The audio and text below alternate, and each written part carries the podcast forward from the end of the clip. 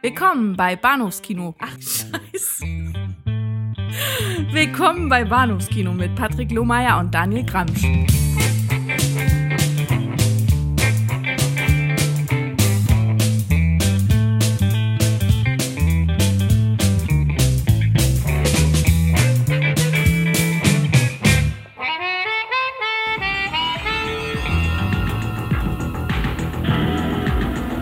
Im Dunkel der Nacht geschehen ungewöhnliche Dinge.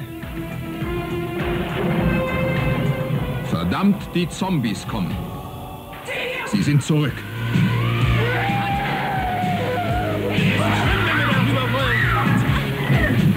Hast du den Film gesehen? Die Nacht der lebenden Toten. Willst du nicht guten Tag sagen? Sie sind hungrig, aber sie sind keine Vegetarier. 100 diesen Toten sind da draußen. Wie viele haben Sie gesagt? Verdammt, die Zombies kommen. Hallo und herzlich willkommen zur Episode 176 des Bahnhofskino Podcast. Mein Name ist Patrick und bei mir ist ähm, der ghoulischste Ghoul, den ich kenne, zu meinen Freunden zählen darf. Daniel, hallo. Aloha und verdammt. Ja. Verdammt nochmal, die Zombies kommen. So hätte ein Sequel lauten können zu äh, Verdammt, die Zombies kommen, den wir heute ansprechen. Aber Chance verpasst, lieber deutscher Verleih. Äh, ich glaube, die Rückkehr der lebenden Toten 2 hieß dann auch wirklich nur die Rückkehr der lebenden Toten 2. Ähm, wir sprechen heute über den ersten Teil, das Original von, von Dan O'Bannon aus dem Jahr 1985, äh, Return of the Living Dead, beziehungsweise ja, verdammt, die Zombies kommen zu Deutsch, einer, einer der schöneren deutschen Verleihtitel, wie ich finde. Ja, macht Spaß spontan. Ich persönlich bin ja ganz froh, dass du nicht den anderen Trailer genommen hast, der mich damals, als ich ihn das erste Mal gesehen habe auf Video, glaube ich, auf Jahre verfolgt hat. Denn der zweite Film, über den wir heute sprechen, ist Society. Ja, Aus Society. dem Jahr, glaube ich, 1989. Richtig. Von Brian Usner. Von Brian Usner, ja. Und ein Film, der ausnahmsweise, glaube ich, in Deutschland äh, früher sein Publikum fand als in den USA, wo der Film, glaube ich, drei Jahre Mhm. benötigte, um ein Publikum bzw. einen Verleih zu finden. Mhm. Und dann auch äh, prompt indiziert wurde. Was auch so ein Grund da war, dafür war, unter vielen, warum wir das ein bisschen aufgeschoben haben, die Rezension dessen. Aber ähm, seit äh, zwei, drei Jahren wieder für alle freigegeben, für fast alle ab 16, überraschenderweise. Und ähm, er heißt jetzt hierzulande auch nicht mehr Dark Society, was ja irgendwie Ah. auch mal sehr in, schwer in Mode war, einfach den englischen Originaltitel um ein weiteres englisches Wort zu ergänzen. Seltsam, als wir, also ohne, ohne äh, den, die Rezension des Films fortgreifen zu wollen. Ah, Dennoch aber, äh, also ich, ich hatte damals den, den Trailer auf Video gesehen unter dem Namen Society. Ja. Ja, na gut. Wir werden noch einiges zu sagen haben über äh, Society, aber fangen doch an, glaube ich, mit dem chronologisch davor liegenden Film, Mhm. äh, The Return of the Living Dead. Und äh, der, der gibt mir so ein bisschen Gelegenheit, mal wieder so ein kleines Intro zu machen, wofür ich nicht immer die Muse habe, aber ich finde, Dan O'Bannon ist so eine Figur, über die ich irgendwie noch kurz ein, zwei Sätze loswerden will, weil ich glaube, wir werden keine weitere Gelegenheit haben, über ihn zu sprechen. Hm. Denn so groß ist sein Övre nicht, zumindest nicht als Regisseur. Ja. Aber ähm, er ist auf jeden Fall eine sehr äh, im, im Genre Kino und überhaupt in der Kunst eine sehr anerkannte Figur und an sehr, sehr vielen Stellen hinter den Kulissen dabei gewesen. Und äh, das mögen vielleicht nicht alle auf dem Schirm haben, aber er hat das, das Drehbuch mitgeschrieben zu Darkstar, also John Carpenters Debütfilm, hat dort auch mitgespielt an der Hauptrolle, den Schnitt dafür gemacht, also war da sehr involviert, ist einer der ähm, Hauptmitwirkenden für das Thema Special Effects gewesen an der äh, gescheiterten Dune-Verfilmung von Alejandro Jodorowsky, hat dort eben auch ähm, Möbius kennengelernt am Set, äh, für dessen äh, Werk, äh, ich glaube, es ist eines seiner Hauptwerke, Long Tomorrow, was auch so als, als inspirative Vorlage für Blade Runner diente, eben auch das, das, äh, die Storyboards ge gezeichnet und das, das, das äh, die Story selber geschrieben. Äh, war dann nicht zuletzt auch später Co-Autor von Alien und äh, ein, ein, eben ein, ein sehr profilierter Herr, aber also als Regisseur, glaube ich, äh, wirklich weniger bekannt, aber sehr, sehr involviert an, an vielen, vielen Stellen äh, im, im Genre-Kino und ja, im erweiterten Genre-Kino der letzten Jahrzehnte. Und ich finde, ganz bemerkenswerte Persönlichkeit.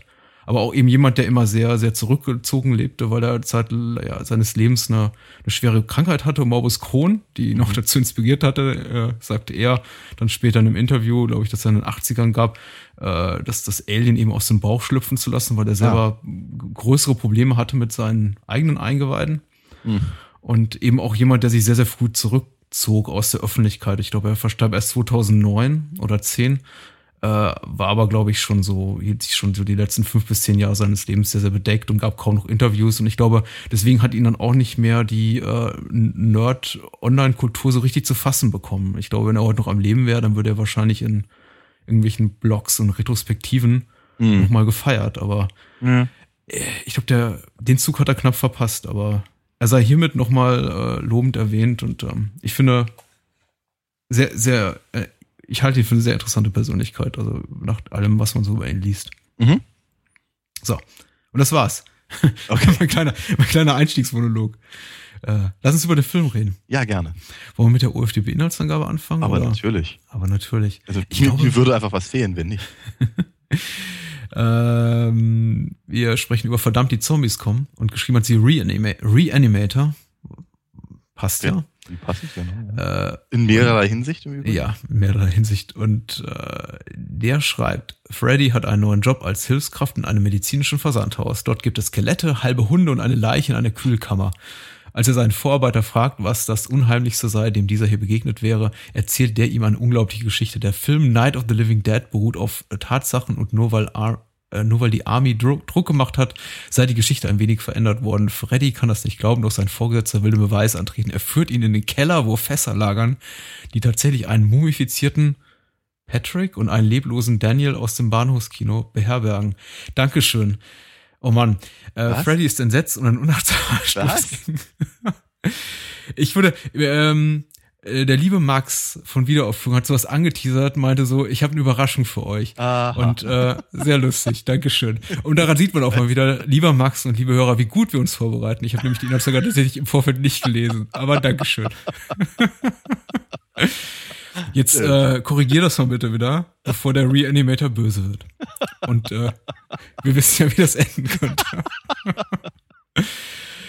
Schön. Als die beiden wieder erwachen, ist in dem Lagerhaus der Teufel los. Die aufgespießten Schmetterlinge schlagen mit den Flügeln, die halben Hunde hecheln und die Leichen in der Kühlkammer beginnen zu randalieren. Verzweifelt rufen sie ihren Chef zu Hilfe. Als der erscheint, versucht der Tote gerade die Tür zur Kammer aufzubrechen. Punkt, Punkt, Punkt. Ich frage mich, ob Max dafür irgendwie aus der OFDB-Community geschmissen wird für sowas. ich würde es ihm nicht gönnen. Ich finde es gerade sehr komisch. So, eine akkurate Inhaltsangabe. Vielleicht so ein bisschen zu detailliert, aber mhm. ich, ich, ich möchte nicht meckern. Ausgespatterte Inhaltsangabe, völlig die, die Gruppe jugendlicher Punks, die eben ja. auch noch eine entscheidende Rolle spielt in dem ganzen äh, Trubel? Gemetzel, ja. Mhm. Wie auch immer. Genau. Eine Erstsichtung für dich, Daniel? Äh, ja, ja, ja, ja. Ich, ich, ich, ich kannte den noch nicht. Ähm, bin ganz begeistert. Ich hatte logischerweise von dem gehört und äh, ich hatte auch, glaube ich, als ich damals das erste Mal äh, ähm, Night of the Living Dead von, von Romero gesehen hatte, auf äh, zumindest auf Blue, äh, auf, auf, auf, auf DVD, ich hatte ihn irgendwann früher schon mal gesehen im Fernsehen, ähm, war mir auch irgendwie so ein ganz kleiner Moment so, als müsste ich eigentlich auch mal das, das Ding da sehen. Aber bin irgendwie nicht dazu gekommen und ich glaube, ich hätte mich damals auch geärgert, weil es eben einfach, naja, weil es eine eine Parodie ist, eine satirische Bearbeitung, mhm. eine im Prinzip das Verhältnis von Evil Dead 2 zu, zu Tanz der Teufel. Ähm, genau, und jetzt habe ich ihn zum ersten Mal gesehen. Habe ich köstlich amüsiert. Sehr, sehr schön. Jetzt weiß ich auch endlich, wo, wo die Sache mit den Hirnen herkommt. ja, äh, ich finde es erstaunlich, dass man so äh, lax mit der mit der Zombie-Folklore eben, wie sie durch durch durch Romero ein paar Jahre vor etabliert worden vor etabliert worden war, umgeht und äh, sich damals, glaube ich, keiner wirklich darüber aufregt. Es gab ein paar Kritiker, die natürlich gesagt haben, hier, das ist ein äh, Dawn of the Dead Rip-Off oder eine, irgendwie eine lustlose Satire, also zumindest die Kritiker, die den Film nicht mochten. Mhm. Aber irgendwie hat sich keiner daran gestört, dass die Zombies reden. Oder und heute stört sich, sind, ja. ja. Und, und, und relativ schnell sind, genau. Und heute stört man sich total daran. Also ich weiß noch, wie groß der Aufruhr war, als sowas wie 28 Days Later rauskam und plötzlich ja. die Zombies rumrannten oder das Dawn of the Dead Remake. Ja. Aber ähm, Ich finde es auch vollkommen akzeptabel, weil es sehr Ja, ja. amüsant ist. Und ja, wollte gerade sagen, weil es ist, es es, ist, äh, es dient, glaube ich, dem Sinn und Zweck der ganzen Sache und äh, der Film ist einfach sehr, sehr komisch. Also, ich meine, ich glaube, eine der, der, wie ich dann auch rausfand, eine der meist zitierten Sachen hat natürlich Send More Cops.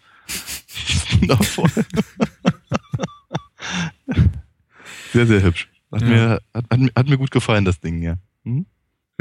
Und äh, ich, äh, also das erste, was an dem Film immer wieder auffällt, tatsächlich etwas ist, was ich immer wieder vergesse und mir dann immer wieder ins Gedächtnis zurück, ähm, äh, zurückgeprügelt wird, ist eben die Tatsache, dass der Film immer diesen, diesen, diesen Pseudo-Quatsch-dokumentarischen Anstrich hat, ähnlich wie wie es dann irgendwie die Coens vielleicht zehn Jahre später bei Fargo gemacht haben, mit Mm. irgendwie alle, alle Ereignisse, die in diesem Film äh, zu Ja, sehen ja. sind, sind, sind wahr, äh, nur die wahren Namen werden genannt, der wahren Mitwirkenden und wahre äh, auch ähm, Firmennamen oder Unternehmen. Ähm, sehr amüsant. Und dann eben auch mit der Einblendung des Datums und der genauen Zeit und des Ort, der Örtlichkeit, wo wir uns befinden. Ja. Äh, äh, sehr, sehr hübsch. Also der Film etabliert gleich so diese, diese Meta, diese, diese wissende Meta-Ebene, diese parodistische Ebene gleich von Anfang an, auch in dem eben der einer der Hauptprotagonisten dann, wie bereits in der Inhaltsangabe erwähnt, da die Nacht der lebenden Toten herbei zitiert, herbei und ähm, zieht das auch sehr schön durch. Allein es hilft ihnen nichts, dass sie das eben alles schon wissen. Ja. Ja. Ja, weil eben, wie man ja auch sehr schnell erfährt, eben die äh, tatsächlichen Begebenheiten in dem alten Romero-Film ja abgewandelt wurden. Was mich dann auch sehr, sehr schnell auf die Frage brachte, ja, wie wollen die da eigentlich rauskommen aus der Nummer? Gut, zum Schluss wusste ich die Antwort, aber die ich jetzt nicht spoilern werde. Ja. Äh, ich, ich, glaube, beide Filme, über die wir heute Abend reden, sind, glaube ich, so schon so alterstechnisch in dem Bereich, wo wir, glaube ich, schon darüber reden können, was da genau passiert. Aber äh, es, ich, ich bin ja der Meinung, um dem mal kurz vorwegzugreifen, können ja später noch mal ein bisschen zurück an den Anfang gehen. Also das Ende sieht man relativ zeitnah kommen, eigentlich in dem Moment spätestens, wo dann der, der, der Colonel, der zu Beginn des Films eingeführt wird, auf sehr charmante Art und Weise Ja, ist wo er sich großartig. über das, über das Essen seiner Frau beschwert. Äh, in dem Moment, wo er dann ein zweites Mal in dem Film auftaucht, Ja. dann sieht man es relativ klar kommen. Ja, ja, ja. Ähm, und es hat eine gewisse Tragik. Das hat mich eben auch Fall. wieder immer an dem Film erstaunt. Er trotz seiner, seiner, seiner offensichtlichen parodistischen Elemente und seiner ganzen Slapstick-Momente und auch durchaus einfach nur, nur platt komischen Momente ist er eben auch wirklich ein Film, finde ich, der an zwei, drei Stellen wirklich so ein bisschen jetzt nicht, also äh, mich jetzt nicht aus den Socken haut und in Tränen ausbrechen lässt. Mhm. Aber ich, man, man leidet schon mit mit den Charakteren. Also Auf, ja, ja, auf, auf, auf, auf jeden Fall. Also das ist äh, die, also gerade was, was, was halt äh, Freddys äh, Schicksal äh, Ja. zum Beispiel angeht, das ist eben auf, auf, auf äh, wenn es darum geht, dann verlässt der Film tatsächlich eben einfach die, äh, die humoreske Ebene. Und äh, ja, beschäftigt sich eben sehr, sehr deutlich halt einfach mit ähm, dem Problem seiner, seiner Figuren. Äh, wo beginnen wir mit unserem Gespräch? Beziehungsweise wir sind, glaube ich, schon mittendrin. Hangeln wir uns chronologisch durch den Film durch und Ja, können wir äh, gerne machen. einfach Mhm. vielleicht über die Sachen, die uns gut gefallen haben. Also Ja. zuerst mal äh, mir doch wieder aufgefallen ist, wie, wie lange es dauert, bis wir eigentlich den, den, den Vorspann des Films sehen. Was ich Mhm. irgendwie einen, einen bemerkenswerten Kniff fand, nicht wirklich äh, ganz darüber klar bin, wo, wo, worauf er hinaus will. Ja. Aber äh, dramaturgisch macht es absolut Sinn, erstmal quasi das Setting zu etablieren und die Figuren und äh, Mhm. Ja. ganz klar zu sagen, hier, wir befinden uns in einem, in einem filmischen Kosmos, in dem eben die Existenz von Zombie-Filmen bekannt ist. ja. Nur um dann irgendwie ab nach zehn Minuten zu zeigen, so, jetzt sind wir eben genau in der Art von Film, über den die Protagonisten sich vorher gerade unterhalten haben. Ja. Tatsächlich sind es, glaube ich, sogar 15 Minuten. Ich Ja. hatte, hatte, auf die, hatte auf die Uhr geguckt. Das war das ist ganz erstaunlich, weil es, glaube ich, auch zu der Zeit nicht unbedingt äh, üblich war. Ja, ich meine, also so in den, in den 2000ern war das ja, war das ja zeitweilig, ähm, gehörte das ja zum guten Ton, dass der, dass der, der Vorspann eigentlich erst am Ende des Films kommt. Mhm. Mhm. Äh, ja, ist mir aber auch aufgefallen, durchaus. Interessant. es, es zeigt so die Handschrift, glaube ich, auch von jemandem, wir haben jetzt gerade ein bisschen über, über Dan O'Bannon geredet, glaube ich, zeigt auch die Handschrift ganz klar von jemandem, der sich eben auch mit dem Genre und dessen Konventionen auskennt und der Mhm. eben auch dann, dann bereit ist zu sagen, nee, also wenn ich jetzt hier schon mit mir die Mühe mache und nicht mehr ganz jungen Jahren mich nochmal an, an, an Regie, Debüt, Spielfilm äh, heranwage, dann mache ich eben mal ein paar Sachen anders. Mhm. Und ähm, mir hat das wirklich von Anfang an ganz, ganz gut gefallen. Und er hat eben, das finde ich eben auch das Besondere insgesamt an dem Film, ist eben, er hat, er hat ein gutes Gespür dafür, ob er, wann es äh, Zeit ist, Genrekonventionen zu bedienen und Mhm. wann es eben Zeit ist, sie halt aufs Korn zu nehmen und sie zu hinterfragen und zu brechen. Ja. Und äh, in, in dem Moment fand ich das auch wirklich sehr, sehr geschickt, weil äh, man nicht damit rechnet und äh, dass, dass, dass wir jetzt tatsächlich mit, äh, mit, mit schönen Synthi-Musik unterlegten Vorspann nochmal zu sehen kriegen, der so zeigt, wie sich die, die, äh, die Wolke des Todes da verbreitet Mhm. und äh, einen nochmal für so, für so einen Moment irgendwie, ja, aus dem Hier und Jetzt rausreißt, aus dem jetzigen Setting und äh, bereit macht, sich nochmal dann äh, mit äh, in, in der darauffolgenden Szene mit einer völlig anderen Gruppe Charaktere auseinanderzusetzen, nämlich Ja. diesen Punks. Richtig, also ich hatte, ich hatte, ich hatte auch äh, für eine, für eine Sekunde hatte ich auch gedacht, dass äh, äh, Freddy und sein, sein, sein äh, Chef hieß nicht, nicht, nicht Ernie und Bird, das waren die anderen beiden. Was ich auch sehr lustig fand. Ähm, Der Name wird dann schon wieder. ja, bestimmt. Ähm, ja, ich hatte, ich hatte ernsthafterweise angenommen, dass die beiden jetzt eben aus dem Film erstmal raus sind. Ja. Oder be bestenfalls später nochmal schlofenderweise auftauchen. Mhm, mhm. Ja, und ähm, dass, dass eben aber eben genau dieser, äh, dieser äh, diese, diese, diese gedankliche Leistung erwartet wird, dass man sich eben jetzt auf einmal mit den, mit den, mit den, mit den Punks da, ähm, äh, mit, mit, mit so illustren Namen wie Spider und Trash und Gott, wie heißen denn noch alle?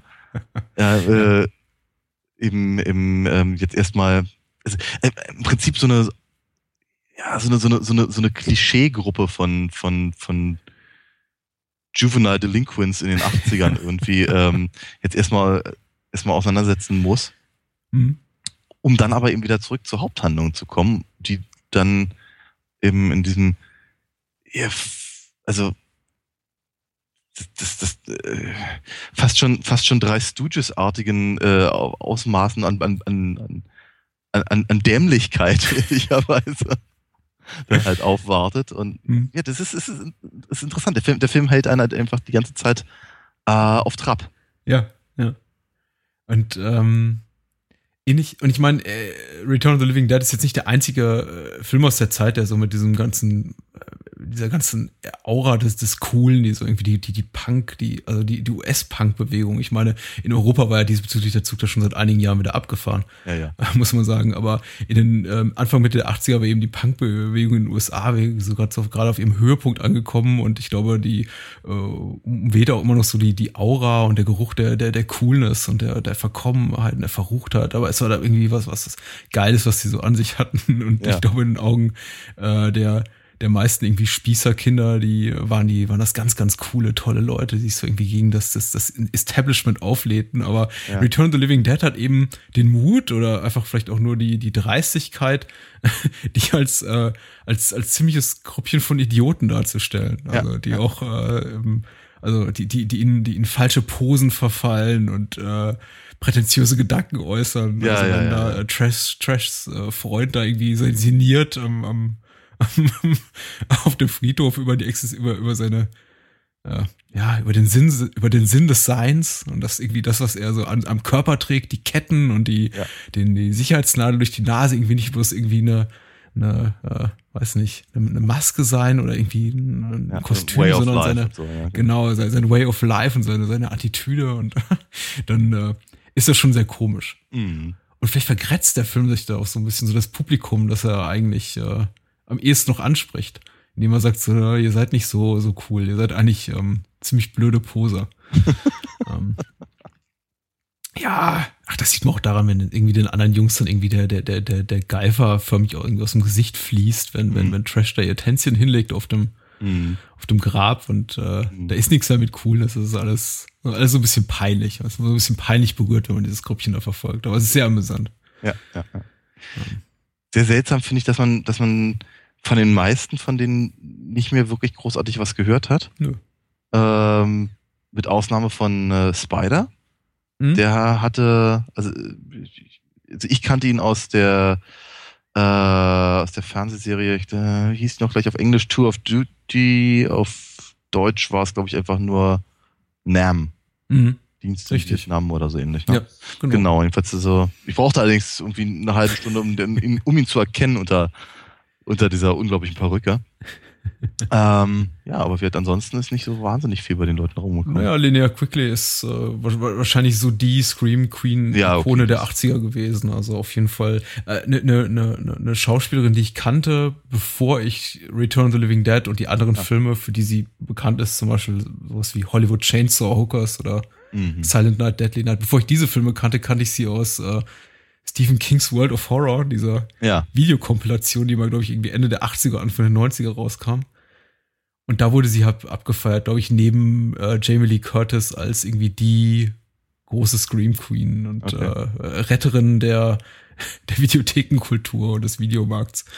Ähm, und äh, ja, also, also wenn man sich ihre Filmografie anguckt, hat man auch so das Gefühl, sie war eigentlich in jeder ähm, Direct-to-Video-Produktion zwischen, weiß nicht, 85 und 1995 beteiligt. Mhm. Aber ja, ansonsten, du hast recht, äh, die Gesichter wirken vertraut, aber Mhm. äh, weniger davon hat man wieder gesehen. Mhm. Ja, äh, auf, auf, auf Umwegen finden dann diese beiden Gruppchen zusammen, ne? Also äh, Frank und sein, sein äh, Freddy und sein Chef Bird. Nee, Frank heißt er, glaube ich, die, die im Ah, Lager arbeiten. richtig. Äh, äh, Frank und Freddy, zusammen, genau, mit, mit, mit, mit, mit, mit weiteren Kollegen, möchte ich es mal nennen, im weitesten Sinne. Mhm. Dem, äh, ähm, glaube ich, Leichenkonservator, Konservierer, Pathologen, wie nennt sich so ein Mensch? Ähm, Ich glaube, es ist, ich glaube, wird er nicht sogar als Pathologe bezeichnet? vermutlich. Ich glaube ja. Äh, richtig, genau. finden Ja. zusammen eben mit ihren äh, Kollegen und eben dieser Gruppe Jugendlicher, äh, wenn sie dann eben zusammenfinden, schon so ein bisschen dezimiert. Mhm. Äh, man sollte dazu erwähnen, Linnea Quigley da als Trash darf eigentlich den ganzen Film über nackt rumlaufen. Mhm.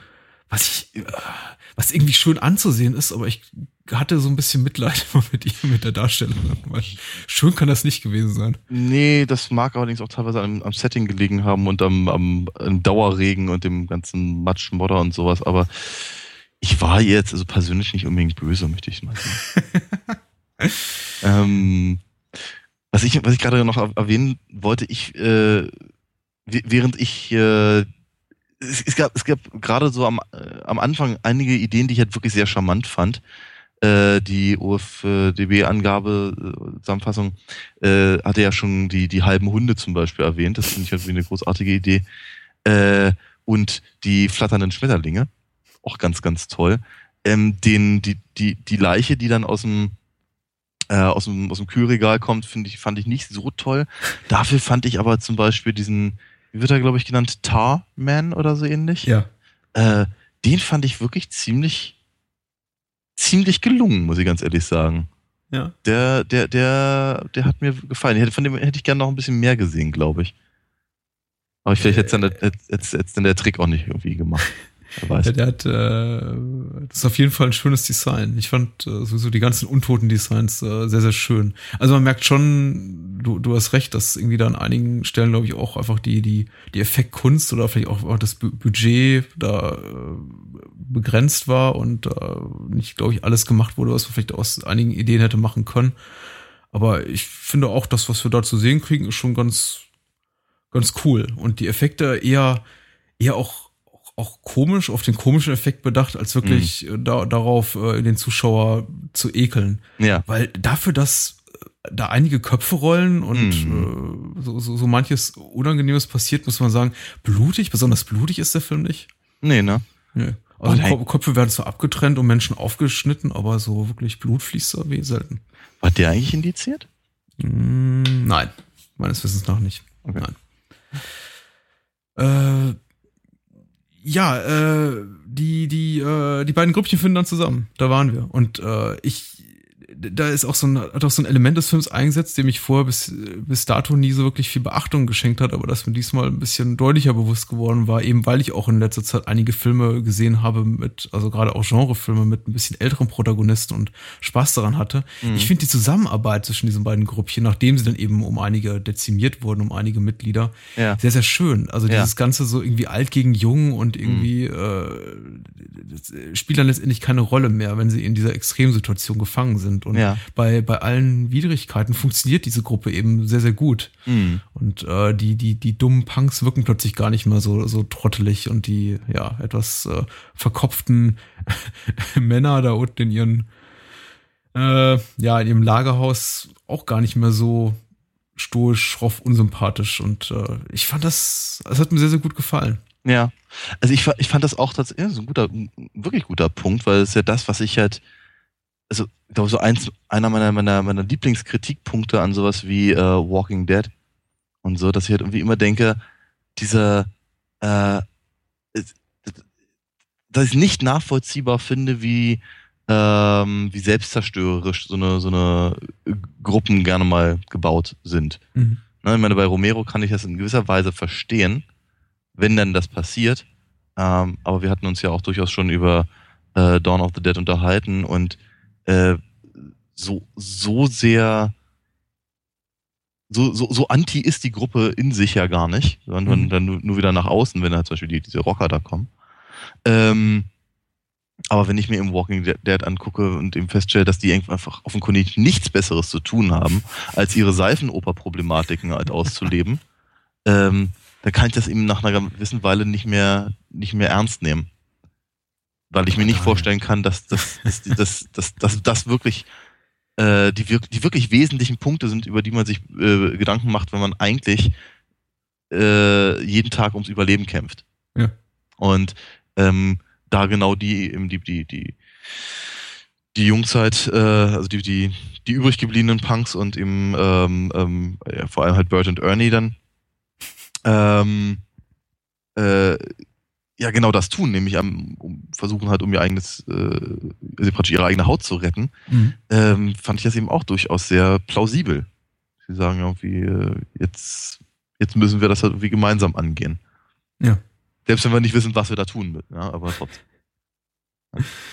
Ähm, ja, es wirkt, äh, es wirkt, äh, und das ist eben, ich finde auch, das, das, die, die besondere Kunst des Films und äh, wie, wie das, äh, es schlägt, schlägt eine ähnliche Kerbe wie das, was ich vorhin sagte, äh, in, in Richtung der Film hat irgendwie, die schafft diese schmale Gratwanderung zwischen irgendwie Parodie und irgendwie ernstzunehmenden Horrorfilm. Er schafft es eben auch, trotz allem hier irgendwie Fake, Fake, äh, Fake-Authentizität, die der Film eben nicht hat und die er aber betont am Anfang, eben trotzdem sowas zu haben wie eine, ja, relativ lebensnahe Komponente in dem, in, der, in dem Zusammenspiel eben der, der Protagonisten, die eben dann auch wirklich sagen, ab einem bestimmten Punkt feststellen, okay, jetzt ist die Kacke am Dampfen und es bleibt nichts anderes übrig, als das Beste daraus zu machen Ja. und so gut wie möglich zusammenzuarbeiten und äh, eben genau nicht in dieses Seifenoperige zu verfallen, was dann äh, The Walking Dead hat. Wobei man eben Walking Dead fairerweise zu äh, gestehen muss, die müssen irgendwie pro Jahr 20 Folgen füllen mit irgendwas und Mhm. die können die nicht nur mit Zombie-Attacken wahrscheinlich füllen, aber. Aber Walking Dead, ich habe gehört, Walking Dead soll ab der, ab der achten Staffel da wirklich gut werden. Ich habe aber keine Lust, mir die anderen 420 Folgen vorher anzugucken. Genau. Ja. Ähm, Und wieder ein paar Walking Dead-Fans verloren. Das tut mir jetzt irgendwie wahnsinnig leid, ja. Naja. Ähm, ich wollte einfach noch sagen, dass ich äh, die, äh, dass, dass mir aber genau dieser, dieser, diese Änderung quasi äh, ein, erschrocken, das ist vielleicht nicht das Mhm. richtige Wort, aber es hat mich gewundert, auf jeden Fall, äh, da eben, sagen wir mal, die Prämisse des Films ja, wir sagen, typisch, typisch ähm, Horrorfilm blöd ist. Mhm. Ne? Da steht irgendwie im Notfall bitte die Telefonnummer anrufen. Ja? Und sie machen alles nur nicht genau diese Telefonnummer anzurufen, weil sie, weil sie eben nicht erwischt werden wollen, damit keiner weiß, was sie für einen, was sie, was sie für einen Scheiß gebaut haben. Das ist also diese, das ist, das ist äquivalent von, äh, keine Ahnung, das ist eine, äh, irgendein, irgendein böses, böses äh, etwas jagt uns, ich schlage vor, wir trennen uns. Mhm. Damit dann, oder da ist irgendwas Dunkles, Gruseliges und äh, ich gehe da jetzt mal alleine hin. Ja. Und das, aber dass eben der Film eben genau diesen, äh, diesen, diesen Plotpunkt im Prinzip selber streicht, Mhm. finde ich ganz, ganz spannend. Mhm.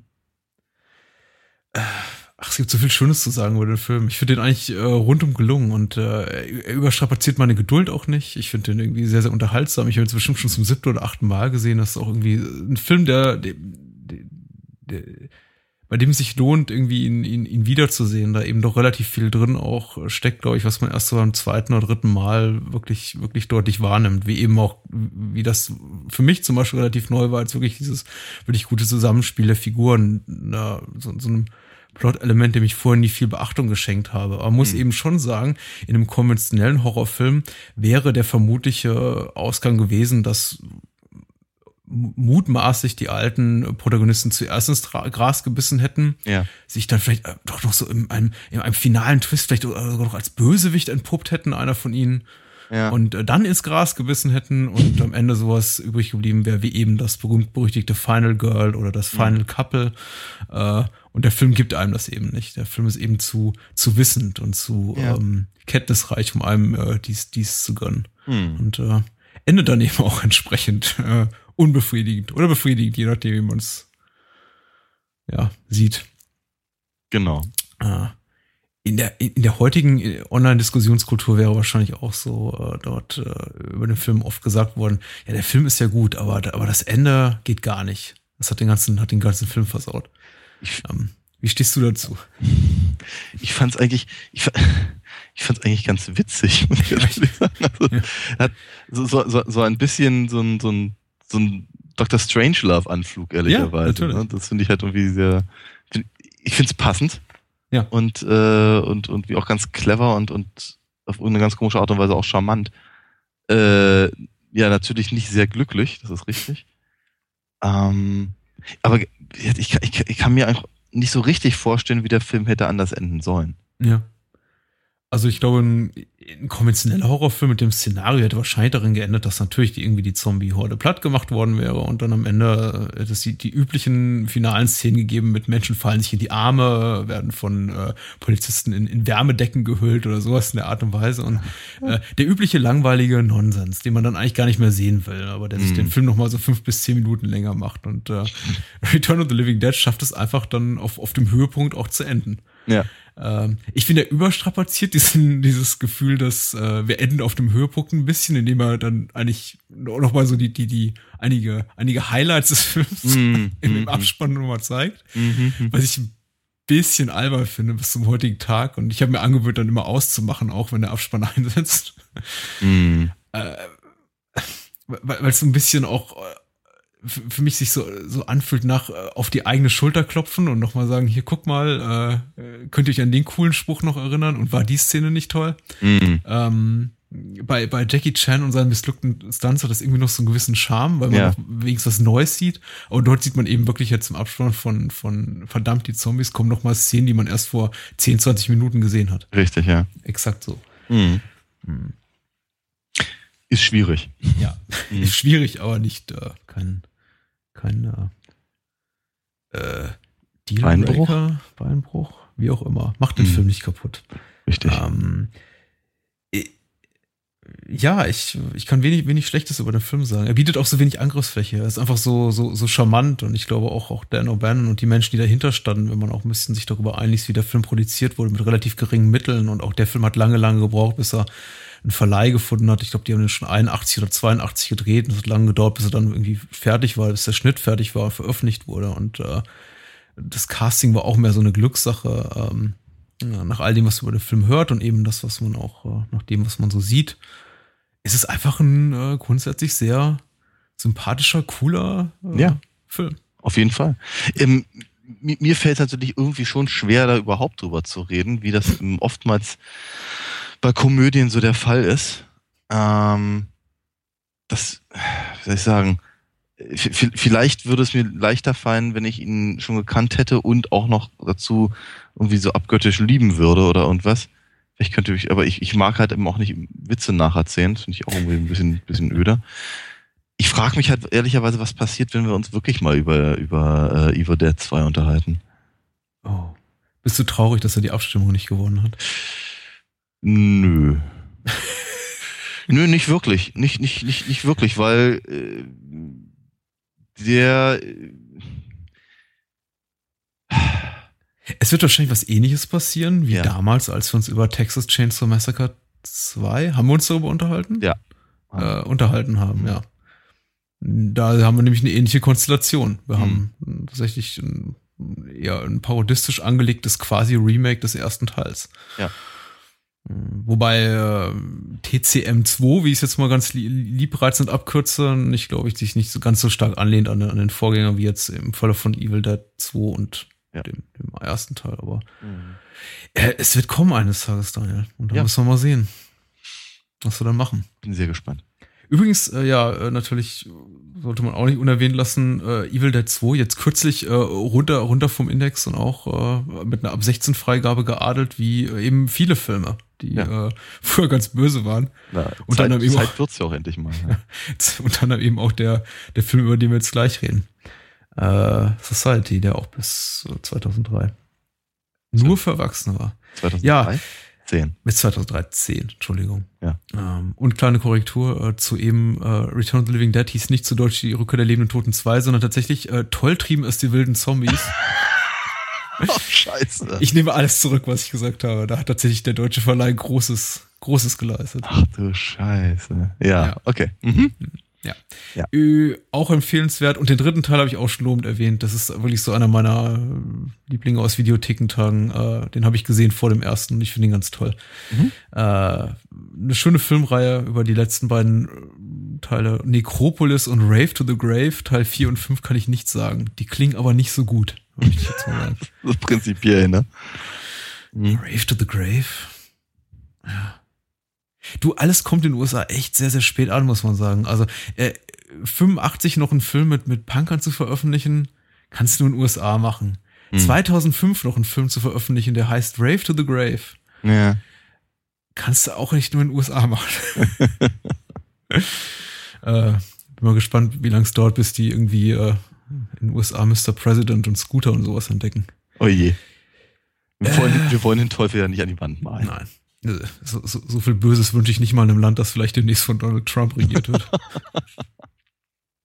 ja, äh, hey, äh, so Sozialkritik. Kritik, ja. äh, Zeit, Kritik des aktuellen Zeitgeschehens. Äh, da sind wir schon direkt bei, bei Society. In dem uh, zweiten Film. was, was, für ein, was für ein Übergang. Ich bin begeistert. Ich habe es nicht mal geplant. Ich hab gedacht, äh, was war diese Woche noch aktuell irgendwie auf der Kette? Irgendwie äh, Pokémon Go ist eine Riesennummer. Äh, noch mehr, noch mehr Menschen, die bekannt sind, sterben. Und ja, mh, hm, das war's eigentlich. Großbritannien ja. hat einen neuen, neuen Premierminister. Aber irgendwie da, das bot sich nicht so für eine Überleitung an. Also Donald Trump. Richtig. Donald Trump würde gut in Society, Society reinpassen. Ja, auf jeden Fall. Doch, also äh, auch ich, ich, ich weiß gar nicht, wann, wann, wann, wann ist Donald Trump eigentlich so in die, ähm, in das, in das ähm, Bewusstsein gerückt? Muss doch auch was in den 80ern gewesen sein, oder? Also mir ist, das, mir ist Donald Trump das erste Mal bewusst begegnet, als ich ähm, American Psycho las, der, ah. glaube ich, 1990 oder 91 hm. erschienen ist, aber ich glaube ein paar Jahre früher angesiedelt ist chronologisch. Und äh, okay. äh, da gibt es eine Szene, in der Patrick Bateman, der Protagonist des äh, Buchs und dann später eben auch Verfilmung, in, in, in äh, Aufzug steigt des, des Trump Towers und sowieso Trump, Donald Trump ist die von ihm total angehimmelte Figur, der nacheifern will und dort eben äh, Tom Cruise begegnet. Ah. Und sich aber nicht traut, Tom Cruise anzusprechen. Und Tom Cruise, ich glaube, der, der, der, der Roman spielt 1985, äh, äh, ihm, ihm dem, dem Protagonisten Patrick Bateman nichts Besseres ein, ein, einfällt, als darüber nachzudenken, wie, wie toll Tom Cruise in Cocktail war. Mhm. Ähm, und Tom Cruise steigt aus und er hat ihn nicht angesprochen und er wird auch Donald Trump nie begegnen. Und äh, das äh, ist meine erste Erinnerung an Donald Trump. Und ich dachte, wer ist Donald Trump? Mhm. Ähm, und dann ist er mir wieder begegnet in, in Gremlins 2, in dem er offensichtlich parodiert wird. Okay. Ja.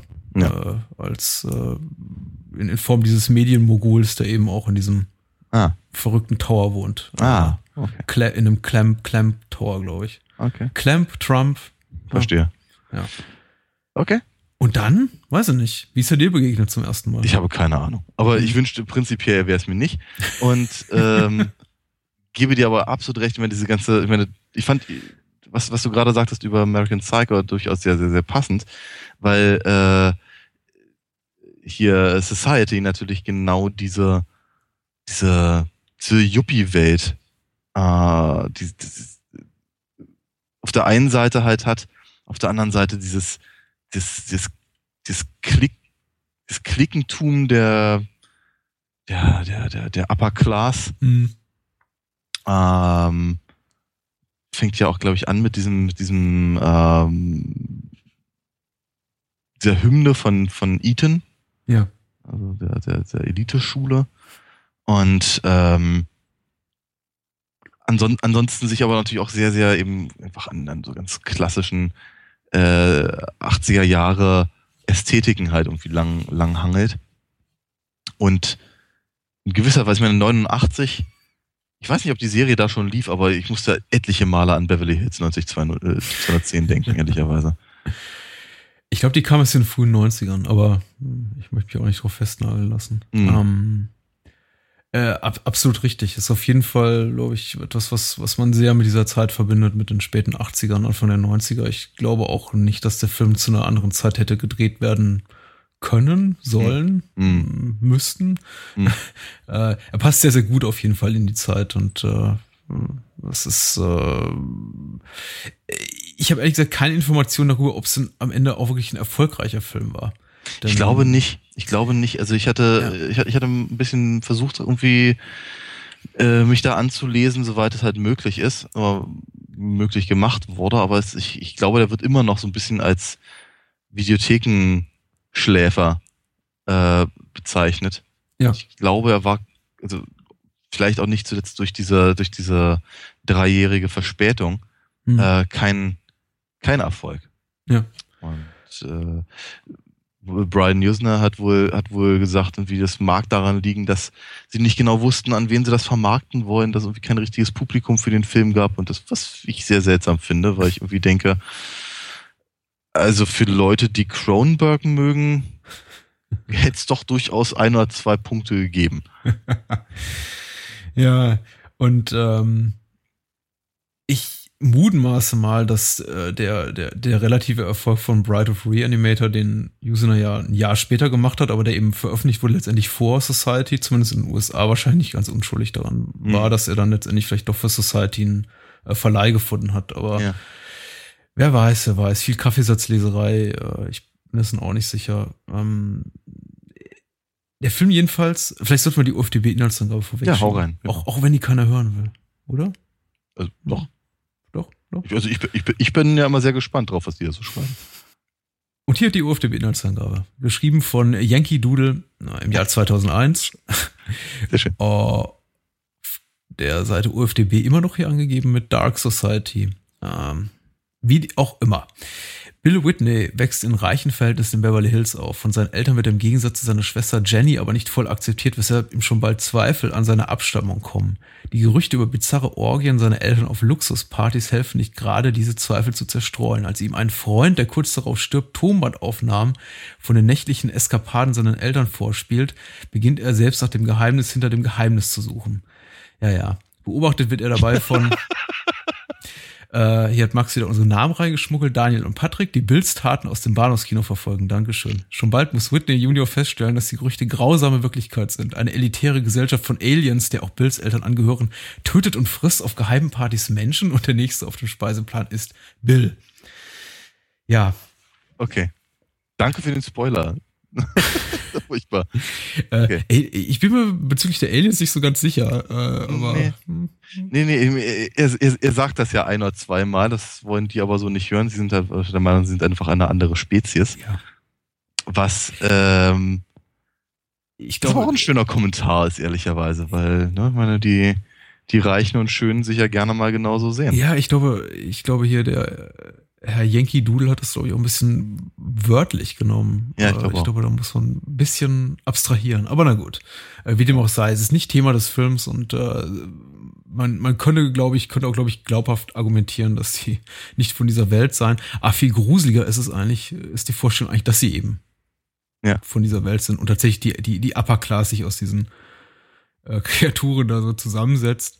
Äh, äh, Stichwort Spoiler, der Film spielt ziemlich offen seine Karten aus zu Beginn, indem wir eben, Ja. der wir eben gleich schon diese, diese, diese Eton College Hymne hören, irgendwie unterlegt mit, ja, leicht diffusen Bildern vom, vom großen Finale, indem wir eben da Zeuge werden aller es möglichen Eskapaden, die, äh, ein, ein Effektkünstler namens Screaming, Screaming Matt George, äh, äh, inszeniert hat. Übrigens Was war auch allein so, ja, es ist, es äh, klingt auch uramerikanisch. Äh, bei kurzen Recherchen stellte sich heraus, der Mann ist Japaner. Ah. Und äh, äh, muss aber sagen, sein normaler Name ist nicht sehr furchteinflößend. Ich kann gut verstehen, warum er diesen Namen gewählt hat. Und äh, dazu muss ich auch sagen, Society ist auch ein Film, der in Stephen Kings World of Horror behandelt wurde. So als Ah. einer der, der großen Effektfilme der, Ah. der, der 80er, späten 80er Jahre. Okay. Was irgendwie überrascht, wenn man denn um die Geschichte weiß, dass er so, sich so schwer getan hat, ein Publikum zu finden. Ja. Aber gut, ähm, Society, auch für dich eine Erstsichtung. Ja, auf jeden Fall. Ähm, wir hatten uns viele, viele, viele Male ähm, darüber unterhalten, dass wir ihn gerne mal machen wollen würden. Und ich muss ganz ehrlich sagen, ich war ein Schisser. Ich habe mich nicht getraut. Ich habe mich einfach an diesen Film nicht rangetraut. Aus äh, vorhin erwähnten Grunde. Denn ähm, ich weiß nicht mehr, wo, wo das war, auf welcher, auf welcher Videokassette ausgeliehenerweise ähm, war aber jedenfalls der Trailer halt für diesen Film drauf. Mhm. Und was, an, an, zumindest an das, was ich mich tatsächlich, ich glaube, ich glaube, ich, ich habe den, ich habe den, keine Ahnung, ein oder zweimal gesehen, diesen Trailer, vor offenkundig äh, 25 Jahren oder sowas. Hm. Ja. Und ich, ich konnte mich ziemlich genau an die Szenen erinnern, die halt in dem Trailer zu sehen waren. Das heißt, das, das Ding muss mich irgendwie in, dermaßen äh, ins Mark getroffen haben irgendwie. Also ich, ich fand, ich fand das alles unglaublich unangenehm. Diese, die, äh, die Geschichte mit dem, mit den, äh, mit dem, mit den Maden im Apfel. Und ich glaube, was, was, was, äh, was auch so, so, dau so dauerhaft sich in meinem mein Hirn eingebrannt hat, ist die Szene bei dem, bei der, bei der Orgie, wenn die, ah, wenn die, wenn die Finger da irgendwie ins Schulterblatt oder in den Popo oder was es auch immer ist, da irgendwie rein, rein gleiten quasi. Hm, hm. So sehr, sehr unangenehm. Ja, diese ja. diese Buddy-Horror-Geschichten, die halt auch im Trailer zu sehen sind, die fand ich halt unglaublich unangenehm und ich hatte, ich weiß nicht, was, musste halt irgendwie so 15, maximal 16 gewesen sein. Das hat mir richtig shit, richtig, richtig Angst eingejagt. Ja. Und deswegen wollte ich das Ding irgendwie nie richtig sehen. Andererseits hat es mich natürlich auch immer interessiert. Und da konnte ich es irgendwann nicht mehr sehen, weil war indiziert. Und ja, jetzt die Gelegenheit, äh, ähm, den als, als quasi unser Wunschfilm des Monats oder so äh, zu machen, konnte ich mir natürlich nicht entgehen lassen. Ähm, die Punkte, die du ansprichst, sind, äh, obwohl ich den Film jetzt auch schon, glaube ich, zum dritten Mal gesehen habe, auch tatsächlich immer noch so die Momente, die mich am, am, am meisten packen. Ich finde auch so die äh, relativ kleinen Momente mit dem irgendwie Madenwürmer befallenen Apfel und dem, vor allem ja dem, dem, dem, dem, dem wächsernden Hinterteilen, das diese Finger einringen, finde ich so unangenehm bis zum heutigen Tag. Ich kann, ich mich wirklich schwer, sie anzusehen. Sie, sie rufen irgendwie so, das erste so ein, so ein Ekel hervor und das zweite so ein, so ein unglaubliches Schmerzgefühl hervor. Also irgendwie die Vorstellung, dass jemand irgendwie deinen dein, deinen Körper durchdringt und da, da ist keinerlei Widerstand und nicht mal so dieses, dieses, dieses, dieses Latex, ne, was eben normalerweise so Ja. äh, plastische Effekte so an sich haben, sondern einfach nur dieses, dieses vollkommen widerstandslose Hineingleiten und Hineinfassen ist, Mhm. ist absolut gruselig. Also das, Ja. das, das, das trifft echt so einen Nerv. Und äh, Ja. Ich möchte über meine meisten Menschen, die den Film sehen, geht's, geht, geht's da genauso. Mhm. Aber auch hier, ich meine, ähnlich wie bei Return of the Living Dead, muss man sagen, äh, wir reden gleich nur über was anderes als die Effekte, aber äh, vielleicht, wo wir jetzt gerade dabei sind, es ist auch ein Film, der zwar äh, effektreich ist und durchaus irgendwie auch ins Eingemachte geht, also nichts, kein, kein Kinderkram, aber blutig ist er im klassischen Sinne nicht. Nee. Ja. Nee, überhaupt nicht. Aber äh, ich glaube, es ist eben, deswegen, deswegen hatte ich jetzt äh, zum einen Cronenberg und zum anderen halt das, das Wort Body Horror Mhm. halt er erwähnt, weil diese, diese, ich muss aber so sagen, also ich glaube, je älter ich werde, umso, umso mehr äh, finde ich so eine Sachen auch, auch, auch gruselig oder unangenehm oder was ist, keine Ahnung, welche zerfetzten äh, Leute finde ich jetzt nicht schön, aber ähm, so mit irgendwelchen Gore und und und und äh, oder oder so Jumpscares oder sowas kannst du mich normalerweise nicht kriegen. Wenn wenn wie wie hieß sie noch gleich Ka nicht Cassandra so ähnlich. Äh, ja, auf jeden Fall ähm, äh, wenn wenn wenn wenn die im Prinzip so äh, in der in der Mitte einmal um 90 Grad gedreht ist, sehr relativ billiger Effekt ist, ehrlicherweise. Ja, ja, genau wie seine Schwester Jenny unter der Dusche da, die man. Ja, aber das, das, fand, das, fand, aber das fand ich witzig. Das, das, das, das, fand ich eher lustig okay. gemacht. Aber, ähm, aber eben, wenn, wenn sie da halt irgendwie, irgendwie äh, einmal um sich selbst gedreht eben auf dem, auf dem, auf dem Bett liegt, dann denke ich irgendwie, uh, ja, Cla Clarissa heißt sie, ja. Clarissa, mhm. sag ich ja. Okay. Genau, und ähm, ja, das ist halt so der, das ist das, was mich mehr mehr schreckt. Ja. Nicht ja. erschreckt, aber schreckt. Und genau. Ja.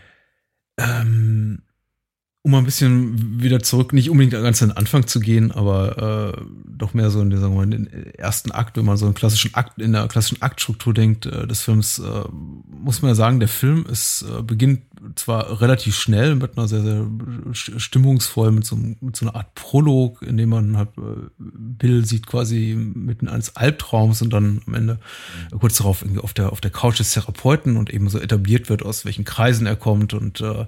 welche Probleme ihn so äh, plagen. Das sind äh, eigentlich sehr re relativ profane Probleme, hauptsächlich irgendwie so der gesellschaftliche Druck, dem er ausgesetzt ist. Das heißt profan, das sind ernstzunehmende Probleme und ernstzunehmende Leiden eines, eines Teenagers, aber es ist eben jetzt nichts Außergewöhnliches. Und äh, naja, es sind, es sind die Probleme eines reichen Teenagers. Ja, genau.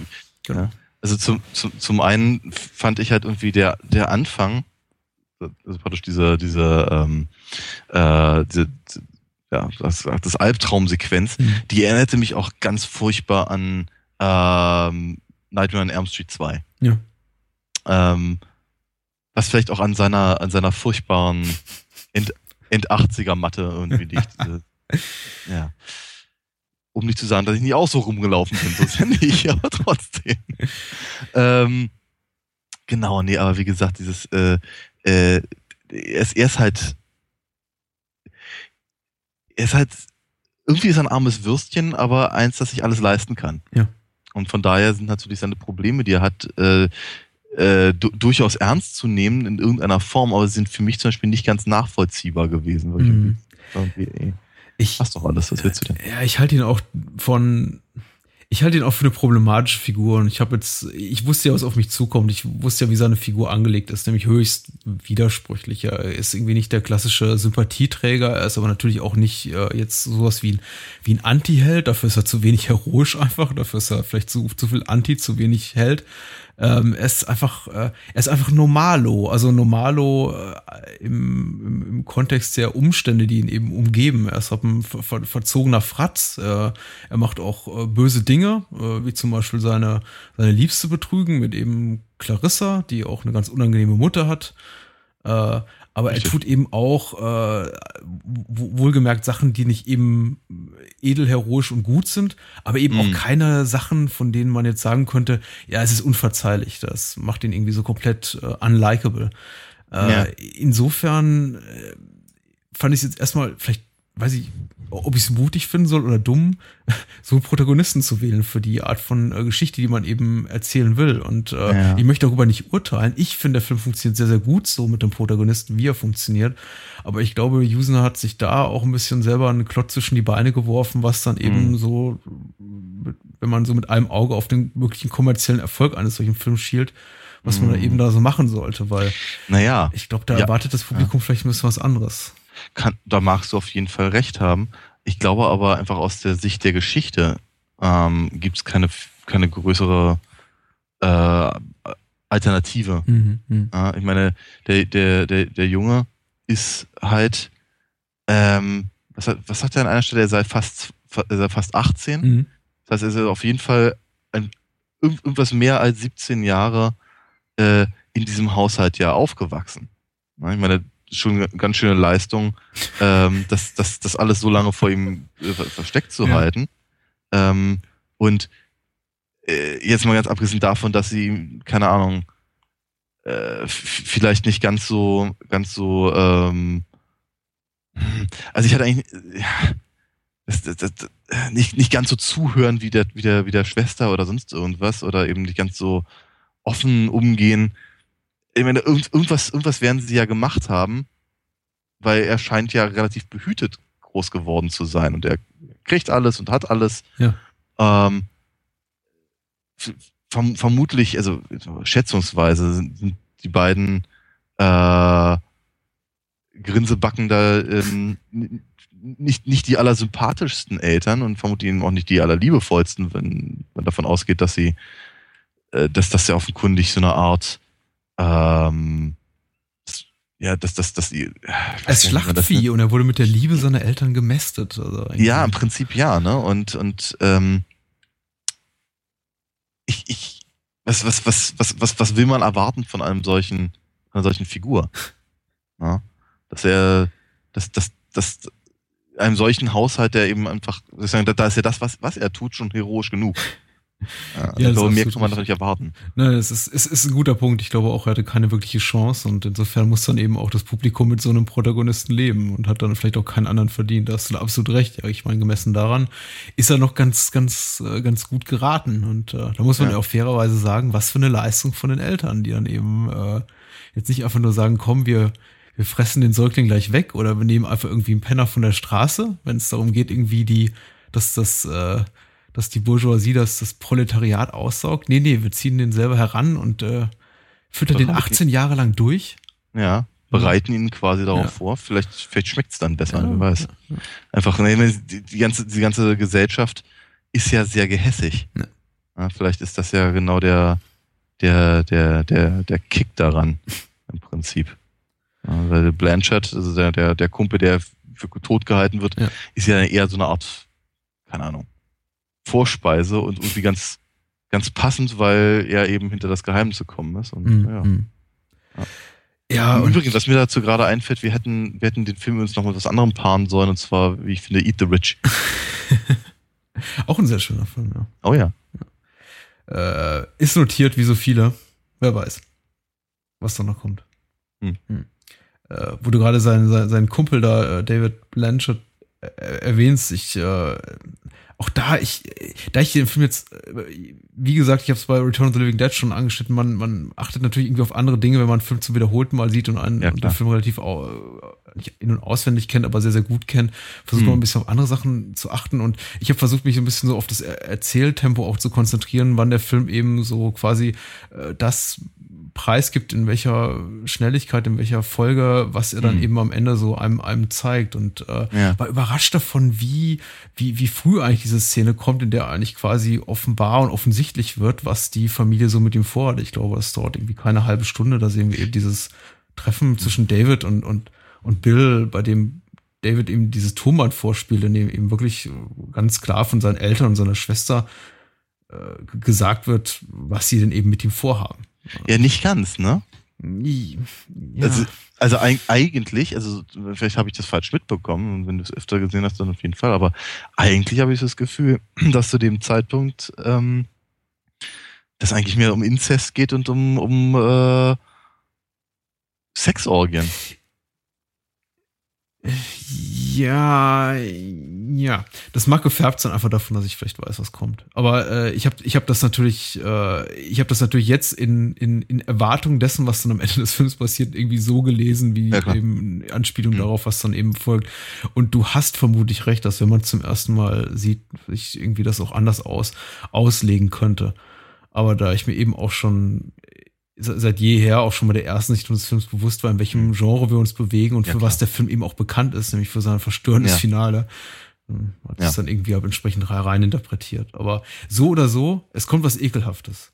Und ich muss sagen, ich, ich finde das ganze, das ganze ja äh, Finger in den wechselnden Arsch und irgendwie Maden im Apfel und all, all das Eklige finde ich, finde ich auch schlimm. Aber dieser ganze, dieser ganze, dieser, dieser sleasige Aspekt, dieses, dieses, mm. dieses, diese, diese sexuelle Verkommenheit, die der Film so ausstrahlt, mm. so in diesem mm. familiären Rahmen, die finde ich mindestens genauso eklig. Also er ist irgendwie ja, lustig genau. eklig. Er hat irgendwie so, ich kann mich darüber, darüber immer noch amüsieren. Aber es, es, es ruft in mir schon so eine, so Gefühl der, der, der peinlichen Berührtheit hervor, wenn man dann eben so sieht, wie der, der Vater, wie die Mutter nur sehr leicht bekleidet in so einem Negligé auf dem Bett liegt mm. und der Vater mm. irgendwie in geöffneten äh, mm. Bademantel mm. breitbeinig auf dem Bett sitzt und irgendwie die nur mit einem BH bekleidete Tochter massiert und er dann auch noch so sagt ja. so, was ist daran falsch, wenn ein Vater seine Tochter massiert? So. Ja. Das, äh, ja, es ist schon ganz schön eklig. Ähm, aber du es hast nichts, recht, fa nichts falsch daran. Ja, natürlich nicht. Ähm, nee, es ist, es ist, äh, ich meine, es sind, es sind auch alles so widerliche Typen. Es sind einfach so, ah, ah, einfach, einfach alle so Leute, von denen ich keinen Gebrauchtwagen kaufen wollen würde. ähm, und ähm, gleichzeitig, du hast ja völlig recht, gleichzeitig ist es halt irgendwie ist es lustig und auch diese auch diese Orgie ist halt wo, wobei das natürlich auch ein bisschen daran liegt wie sie wie sie äh, wie das alles gezeigt wird wie das geschnitten ist Mhm. und ich meine, es soll halt irgendwie es soll widerlich sein es soll soll schockieren äh, es gelingt dem Film aber dadurch dass halt Milo also der andere Kumpel da von von ähm, Bill Mhm. als Polizist eher schlecht verkleidet dann irgendwie da da sehr dicht dran ist und sich das alles so genau anguckt und äh, ja, wie soll ich sagen, eben, eben nicht so reagiert, wie das vermutlich der Zuschauer tun würde. Ja.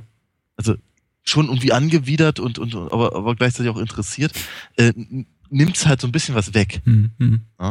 Ähm, und ähm, das ist vermutlich ganz, es ist durchaus, es ist durchaus relativ clever, um halt den Ton des, des, des Films halt auf einer bestimmten Ebene zu halten, den er eben wird auch in der gerade von dir erzählten Szene halt hat, oder wenn eben, wenn, äh, wenn Bill dann eben ins Schlafzimmer kommt und da eben die, äh, die restlichen Familienmitglieder in allen möglichen äh, Formen miteinander verwachsen sind und so, ähm, dann hat das halt natürlich irgendwie was echt überkandideltes und, und, und, und, und sehr lustiges, aber stell dir mal vor, das ganze Ding hätte tatsächlich, stell dir mal vor, das Ding würde sich anfühlen wie Videodrome. Oder, oder wie Naked Lunch. Hm. Ja, dann wäre es auf einmal gar nicht mehr so komisch, vermute ich mal. Ja. Ähm, auch eine Frage, die wir uns vielleicht stellen könnten, wobei ich jetzt auch darauf noch nicht direkt eine Antwort weiß, ist, äh, hätte der Film funktioniert mit einem, mit dem, was du gerade angesprochen hast, mit einem grundernsten Ton? Hätte sowas überhaupt funktionieren können? Oder wäre der Film vielleicht zu unkommerziell, zu dröge, vielleicht auch zu langweilig gewesen? Denn der Film lässt sich ja durchaus Zeit, was äh, sehr effektiv ist letztendlich, also sich wirklich bezahlt macht, weil ich glaube, der Schockeffekt schon ein relativ großer ist, wenn man dann nicht irgendwie schon vorher alles über den Film weiß und ihn zum ersten Mal sieht. Aber äh, es ist, glaube ich, es wäre, glaube ich, schwierig gewesen, den Film komplett irgendwie stoisch ernst und äh, zu inszenieren mit irgendwie lebensnahen Charakteren und eben nicht dieser, diesen, diesen, diesen, ja, satirisch überhöhten Figuren, wie zum Beispiel den Eltern von, von Bill, die Ich- einfach. Weiß ich, weiß, weiß ich nicht so genau. Mhm. Ich meine, wenn, ähm, es kommt, es kommt wirklich, glaube ich, ein bisschen darauf an. Also ich, wenn der, der Fi- der Film hat halt unglaublich viel ähm, gute Ansätze, um, um halt was echt Paranoides zum Beispiel draus Ja. zu machen. Ähm, und und äh, wenn, wenn er sich ja ein bisschen mehr Zeit lassen würde mit einfach auch der Fragestellung, ähm, wie weit kann man eigentlich einfach Bill als, als, als äh, Figur trauen, der man halt die ganze Zeit folgt? Ja. Ne? Äh, was ist denn tatsächlich echt davon? Wenn, stell, stell dir mal vor, jemand wie David Lynch oder sowas hätte eben äh, sich an das Thema range, rangetraut. Wäre vermutlich was anderes geworden. Mhm. Mhm. Ähm, und hätte vermutlich durchaus ähm, seine Berechtigung. Weil dieses, dieses, das, das, äh, dieses elitäre Gehabe, gerade eben was, was eben diese äh, Privatschulklicken angeht, das ist ja durchaus ein ernstzunehmendes Thema. Ja. Gerade, gerade halt natürlich in, in Amerika, wo eben die Lobbys eben sich, sich genau um so eine, sowas halt ähm, scharen. Und äh, ja, Mhm. Im, im, ja, genau, im Prinzip so eine Parallelgesellschaft, nee, genau so wie der Film das dann praktisch äh, sagt, äh, Ge- Parallelgesellschaften bilden, die sich eben für was Besseres halten und dann eben auch ganz massiv Politik machen ähm, im eigenen Interesse. Ja.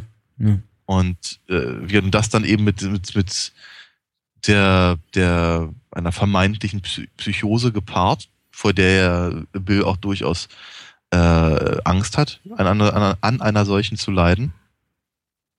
Ich denke schon, dass man daraus was durchaus sehr Ernstes hätte machen können. Mhm. Mhm. Ich frage zum einen, stelle ich mir die Frage nicht, weil ich jetzt die Intention habe, einen Film zu rezensieren, der einfach nicht da ist. Das ist immer eine schlechte, Ja.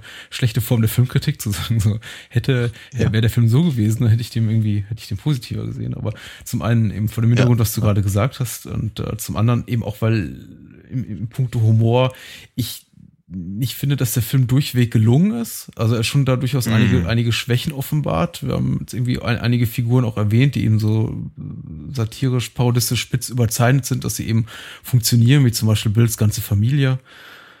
Äh, und auch die eine oder andere Slapstick-Szene, zum Beispiel auch am, am, am Strand, was ich relativ amüsant finde, so sein erstes Aufeinandertreffen mit ähm, äh, Clarissa und das ganze eifersüchtige Verhalten von seiner, seiner äh, glatt polierten Cheerleader-Freundin, die eben auch so alle möglichen Klischees bedient, wenn man eben an diese, an diese weibliche Klientel hat. Aber ich finde eben auch so einige Elemente, äh, ich weiß nicht, der ein oder andere One-Liner im Finale ist mm, nicht, landet bei mir nicht vollkommen so im, irgendwie im, tief im Lachmuskel und äh, Figuren wie zum Beispiel äh, Clarissas Mutter, die so eine Art Ja. äh, Milo stalkende Divine ist. Ich weiß ja, nicht, wen sie darstellt. An, Ja. an, an Divine habe ich auch gedacht. Ich habe auch nicht, ich, ich, das ist auch zum Beispiel, das wird irgendwie nie, nie wirklich weiter erwähnt. Ich meine, ich könnte ich könnte mir vorstellen, ich könnte da rein interpretieren, dass, äh, dass sie zum Beispiel, dass ich eben Teil dieser Gesellschaft ist oder war und ähm, dass es im Prinzip so eine Art, ja,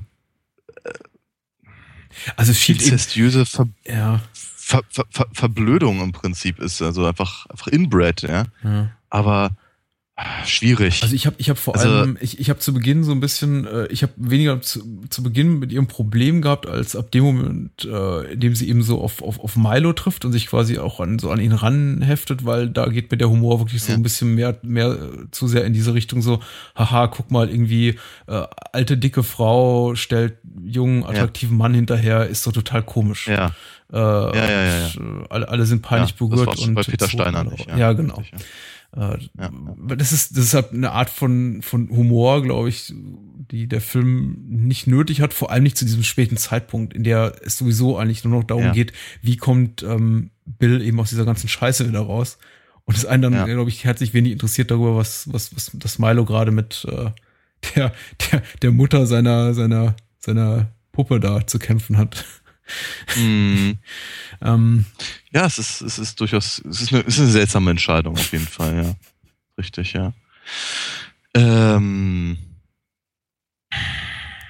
also ich habe schon das Gefühl, dass der Film an, an einigen Stellen so, so, so ein paar, äh, du erwähntest auch zum Beispiel die Strandszene. Das ist zum Beispiel auch was, was ich für, für sehr, sehr 80er halte. Mhm. Ich glaube, dass er sehr, sehr zeitgeistig da, da, darüber kommt. Ähm, wie in ich tollen Don't Tony genau. Dancer Film, auch von 89, über den wir letzte Woche sprachen. Ja, ja, ja, Hände ja, weg ja, von ja. meiner Tochter. Genau, so, ja, so, ja, warum nicht? Ja, sowas geht doch, also, ne, oder, ich meine, zu dem Zeitpunkt hätte man auch noch glauben können, dass irgendwie die Welt, retten durch ein Volleyballspiel oder sowas. So einen Film müssen wir mal besprechen. Ach, ja. Ja. Gibt, gibt, gibt irgendwie einen mit C. Thomas Howard. Ja, durchaus eine reife Zeit, die die 80er für, für äh, wir retten unsere Highschool oder wir retten unseren Pfadfinder-Club Filme. Hm. F- Vielleicht auch Genau, was für einen Podcast. mit- Ja, mit BMX-Rädern. Ähm, ja, ist wichtig. äh, was mich allerdings auf die Frage bringt, und ich hatte vorhin schon mal die Beverly Hills 90210 äh, ganz kurz am Wickel, ist dir aufgefallen und wenn ja, was meinst du dazu, dass auch die, auch die Kinder von offenkundig nicht der Gesellschaft angehörigen äh, ähm, Eltern Ja. ständig mit diesen fetten Autos durch die Gegend eiern. Ja. Ja. Ja. Es ist so, es ist so, ich fand das so, ich fand das so seltsam, weil äh, ja, die, die, die, der, der Tochter wird der Umgang mit Blanchard verboten und dem und, und, und der, dem Sohn, also Bill, äh, der Umgang mit, mit Milo, Mhm. mit nicht ganz so vielen Worten, aber so, also schon irgendwie klar und deutlich gezeigt, dass er nicht zu ihm gehört und so. Aber er hat selber so eine fette Karre. Und scheint offenkundig, wie soll ich sagen, aus entsprechend gutem Hause zu kommen. Mhm. Also ich fand das irgendwie, fand das irgendwie sehr, sehr, sehr, sehr eigenartig, dass der Film da. Äh, sag, sag, sag, vielleicht, vielleicht, vielleicht, vielleicht hast du dazu eine Idee, vielleicht möchte ich da nichts vorweggreifen. Ja, es ist tatsächlich äh, etwas, ich, ich möchte nicht sagen, es hat mich an dem Film immer gestört, aber der Film, äh, es widerspricht so ein bisschen tatsächlich der, der, der, der Grundthese des Films, von wegen, du hast ja bereits Eat the Rich gerade zitiert und äh, äh, tatsächlich kann man den Film auch paraphrasieren, den Inhalt mit, mit irgendwie uh, The Rich Eating the Poor, literally. Mhm. Äh, das, darum geht's ja in Society letztendlich. Aber tatsächlich findet Armut in Society, dem Film, nie wirklich statt. Was mich auch immer so ein bisschen, was, was mir komisch vorkommt. Egal wie häufig ich den Film sehe, frage ich mich dann doch immer wieder, ja, wo sind sie eigentlich die Armen? Wo sind sie irgendwie die einfachen Leute? Selbst Menschen, ja, von denen eben gesagt wird, ach komm, das ist hier, das ist hier das einfache Volk, sind wohl erzogen, kultiviert, offensichtlich auch nicht ja. ganz arm. Und ähm, ja. tatsächlich denke ich mir auch dann jedes Mal so, ja, ähm, irgendwie der, der Film, die, die Figuren des Films, also in diesen äh, vor, vorgeblich äh, weniger kultivierten, weniger reichen, weniger äh, bohemischen äh, äh, Kreisen, sind, die sind doch auch, äh, weiß ja. ich nicht, ziemlich weit oben. Also hätte man das irgendwie deutlicher machen sollen oder sagt der Film, okay, ich bin mir zu schade dafür, ich will das genauso subtil haben oder ist es vielleicht einfach Inkompetenz an der Stelle des Drehbuchs? Das, mhm. äh, irgendwie ich habe eine hab ne andere. Ich hab, Bitte. Ja. Ich habe ich hab eine hab ne andere Theorie, aber das muss, die muss ja nicht stimmen. Ähm, aber ich habe so das Gefühl, dass sie, dass sie auf die Art und Weise versucht haben, äh, gleichzeitig Kritik zu üben, aber eben nicht an diesen ähm, an diesen Vorstellungen von von dem, was man halt erreichen muss mhm. zu der Zeit, zu rütteln.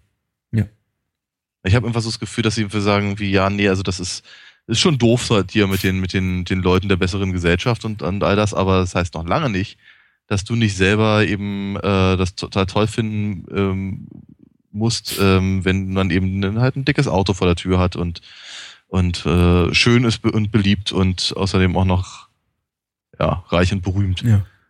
Und das ist es, es mag ein bisschen inkonsequent sein, aber vielleicht sind es einfach nur die 80er. Mhm, mh, mh. Tatsächlich, ja. Und äh, wenn man an, an Filme aus der Zeit denkt, zum Beispiel irgendwie die John Hughes Teenie-Komödien und sowas wie ja. äh, Ferris macht blau, es ja, ja. ist ja auch tatsächlich so, dass äh, es dort keine armen Leute zu geben scheint. Wir hatten kürzlich mal, das war aber jetzt irgendwie oft naja, auch, auch gesprochen über, über, über dieses ja. Ver Verschwinden, Ver Verschwinden des, des, des Mittelstands oder der Unterschicht irgendwie aus, aus, aus Fernsehserien, ja. weil wir irgendwie auf so einen Artikel ja. gestoßen waren. Und ich habe immer so das Gefühl gehabt, im Kino war dieser, dieser Zustand schon so ein paar Jahre früher eingetreten. Nicht komplett. Es gab immer noch sowas wie, weiß nicht, Zoff in Beverly Hills mit Nick Nolte als Obdachloser, der dann irgendwie ja. Äh, Betty Midler äh, belagert, aber mhm. Sich so die mhm. Armut? Ja, also da, da, möchte ich dir in gewisser Weise ein ganz kleines bisschen widersprechen. Bitte. Ähm, aber, aber nur, aber nur was, was deine Beispiele angeht. Weil ich glaube, dass du inhaltlich absolut recht hast. Und wenn man sich halt, sagen wir mal, wenn man sich andere Beispiele raussucht, wie, was ich, keine Ahnung, das Geheimnis meines Erfolges oder sowas, mhm. na, ähm, dann kommt man da dem schon, schon, schon recht nah. Aber bei, äh, also gerade bei den John Hughes Filmen, man denkt mal an Pretty in Pink. Ja. Ja, oder, oder äh, die, die Geschichten, die sie sich halt äh, erzählen beim Breakfast Club.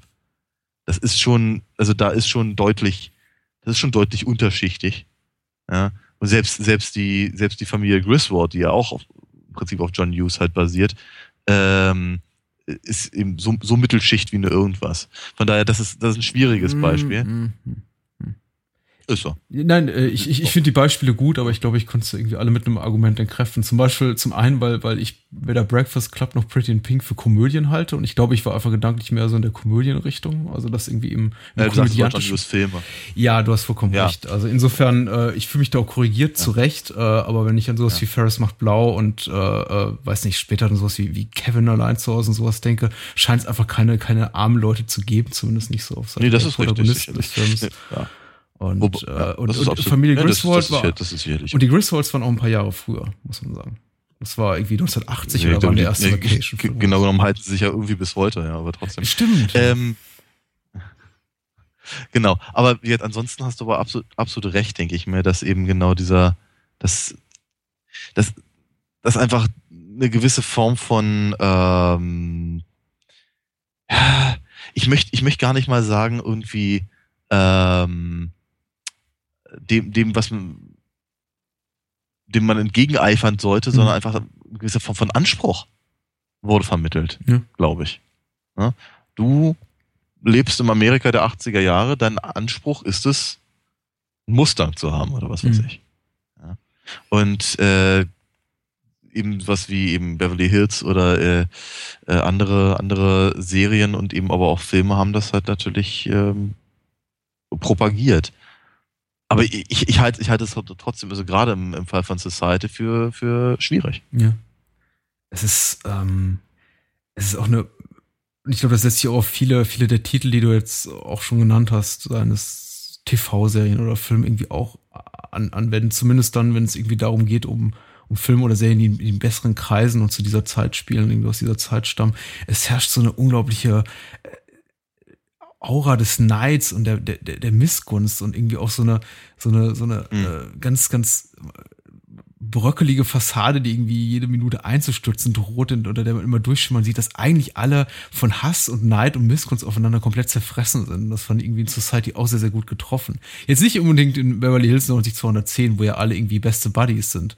Aber letztendlich eben auch dann, und ich erinnere mich noch irgendwie an einige Episoden der Serie, ich habe sie nie irgendwie bewusst großartig gesehen, aber ich habe hier und da mal eine Episode aufgeschnappt, doch auch immer wieder so ein Thema war. Du fährst ein dickeres Auto, du hast die schickere mhm. Frisur und du hast die schönere Handtasche und was weiß ich. Und äh, hier ist es eben auch so, dass eigentlich äh, keiner, obwohl es allen gut geht in dieser Gesellschaft, innerhalb dieser Spezies, zu der sich ja irgendwie die besser betuchten äh, gehörig fühlen, trotzdem keiner dem anderen den Dreck unter Nägeln gönnt.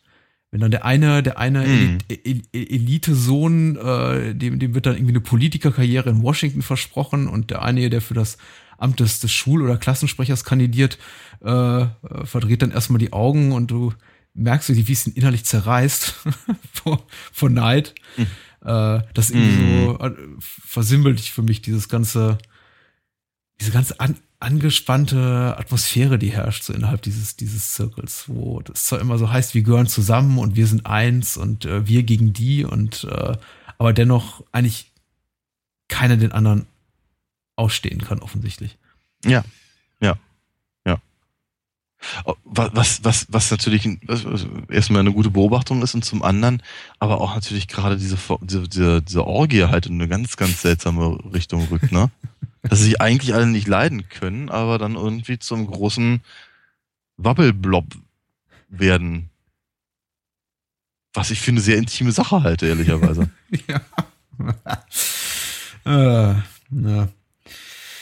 Äh, ja, äh, vielleicht nur kurz zum Abschluss. Was gibt's da eigentlich alles zu sehen? Es gibt diese, die, die besagte Hand in wächserner Haut, die für mich auch so ein bisschen das, das, das Highlight ist, was so Ekel, Ekelfaktor betrifft. Ähm, verschmelzende Körper, äh, die, mhm. die Schwester, die zurück im, im Mutterleib ist, das, der arschgesichtige Vater. Ähm, mhm. äh, auch noch sehr, sehr widerlich finde ich den, ich glaube, das ist der Richter, der, der, mhm. äh, der, der dann äh, äh David verspeist, der Muttermal im Gesicht hat mhm. und der Richter dann eben auch dieses Muttermal trägt von David, nachdem mhm. er ihn mhm. konsumiert hat. Ähm, oh, finde ich mhm. hochgradig widerlich, die Vorstellung. Es ist einfach so, ja. es ist so, ja, ja, es ist, es ist entmenschlichend. Es, es, es raubt. Ja, ja es, es, raubt die Persönlichkeit natürlich, ja. Und ja. Äh, zum großen Finale der umgestülpte Körper, auch ein ganz lustiger Effekt, der mich aber immer so ein bisschen an die Fliege erinnert, wo das noch ein bisschen schöner gelöst ist. Ein bisschen, ja. Ja, ja, ja. Aber ist schon, ist schon nicht schlecht, also. Nett, nett gemacht. Nett gemacht, ja.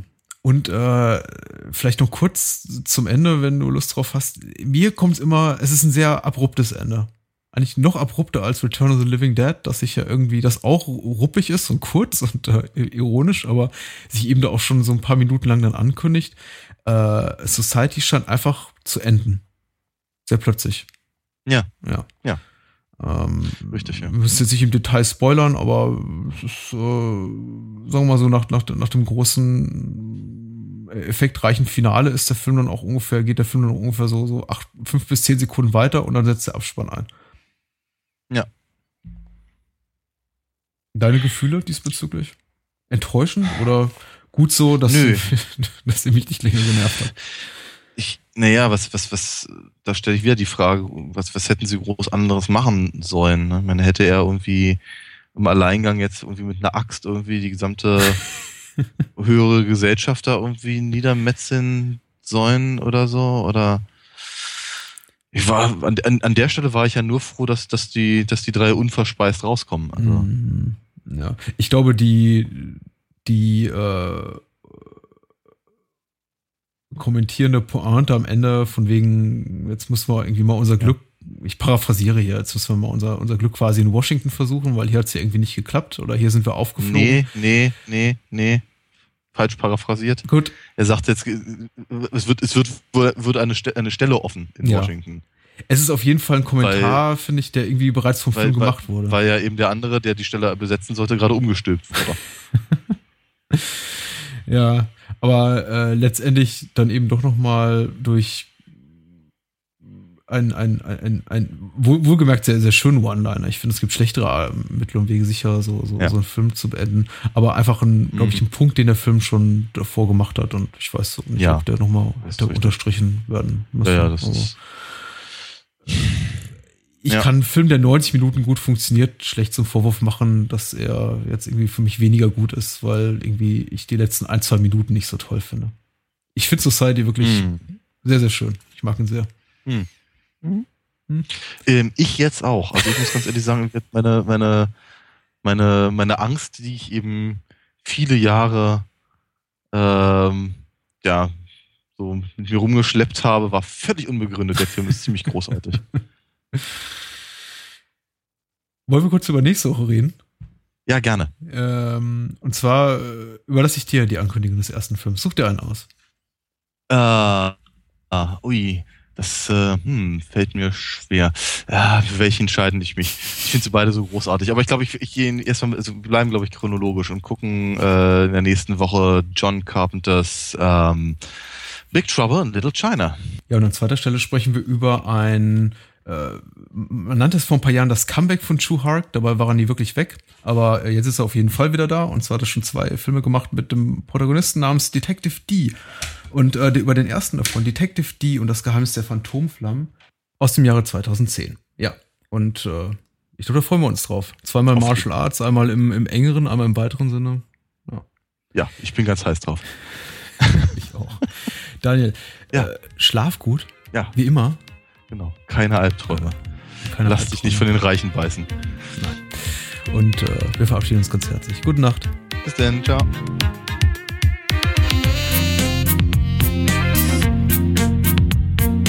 Das war Bahnhofskino mit Patrick Lohmeier und Daniel Gramsch. Besucht uns unter bahnhofskino.com und schickt Feedback und Filmwünsche an patrick@bahnhofskino.com. Bei Facebook, Twitter, iTunes und über alle bekannten Podcast-Apps sind wir natürlich auch zu finden. Unter alinafox.de könnt ihr Daniels Comics lesen und bestellen. Alina Fox Hörspiele sind übrigens bei Amazon, Audiamo und überall dort erhältlich, wo es etwas auf die Ohren gibt. Natürlich auch im gut sortierten Einzelhandel. Vielen Dank fürs Zuhören und adios!